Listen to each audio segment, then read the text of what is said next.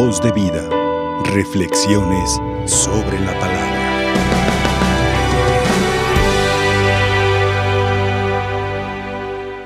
Escuchamos en la palabra de Dios este mensaje de- del profeta Jeremías, donde, donde dice a quién, a quién se refiere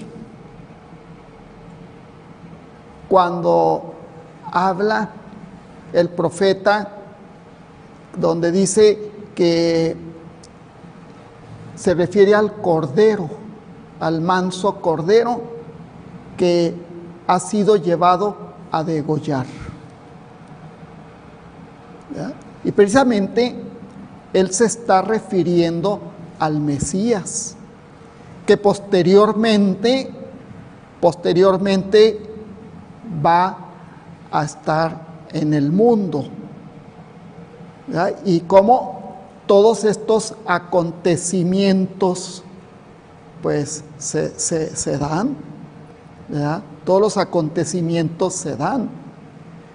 Por eso dice, eh, dice aquí el profeta, talemos el árbol en su pleno vigor y arranquémoslo de la tierra de los vivos y que no y que su nombre no se pronuncie más. Hay que acab- acabar con él. Hay que quitarlo de en medio porque nos estorba. Eso, eso dicen, eso dicen posteriormente los fariseos. Es lo que decían. Acabemos con él. Pero Jesús, Jesús siempre se manifiesta con, con el poder que le caracteriza a Cristo Jesús. Precisamente el jueves pasado escuchábamos el Evangelio de San Juan en el capítulo 5, donde, donde el Evangelio de San Juan nos decía que en las palabras de Jesús, y decía, si yo diera testimonio de mí, mi testimonio no fuera, no fuera válido, no fuera válido mi testimonio. Pero otros dan testimonio de mí, por eso el testimonio que dan sobre mí es válido.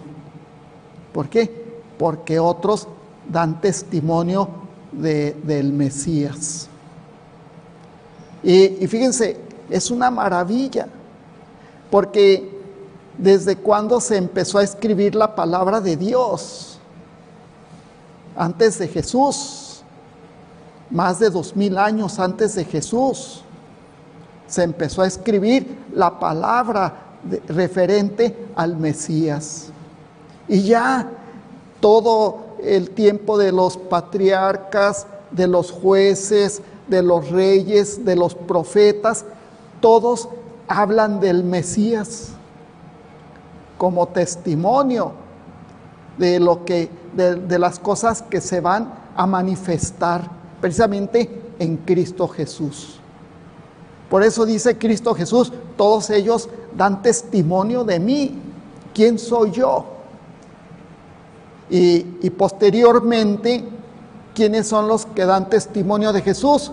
Los apóstoles, ¿verdad? que estuvieron con él, los que escribieron el Nuevo Testamento, ¿verdad? San Pablo, eh, los apóstoles que algunos escribieron, los evangelistas, los que escribieron los evangelios, de los cuales dos eran apóstoles y dos no eran apóstoles.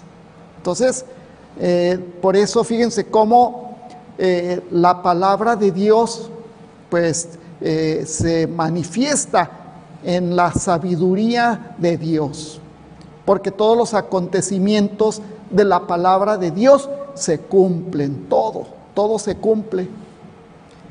dice la, precisamente la palabra de Dios, pasará el cielo y la tierra y, y, todo antes que se cumpla, eh, se cumpla la palabra de Dios. Hasta la más mínima coma se cumplirá de la palabra de Dios. Eso es lo grandioso. Eso es lo maravilloso que nosotros vemos en Dios. Un Dios que de veras se manifiesta con ese, con ese poder, ¿verdad? con esa presencia.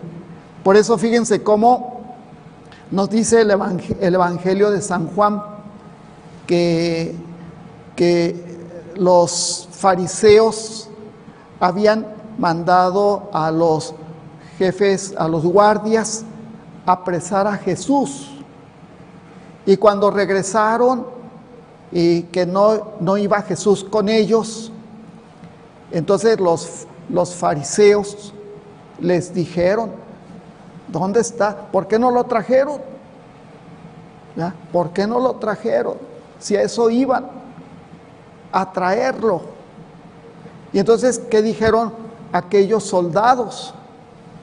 Nadie ha hablado como ese hombre. Nadie. ¿Por qué? Porque hablaba con poder, porque enseñaba precisamente con esa fuerza que Dios manifiesta en su palabra y no únicamente eran palabras, sino que eran hechos. Realizaba señales prodigiosas, curaciones maravillosas y, su palabra era eficaz.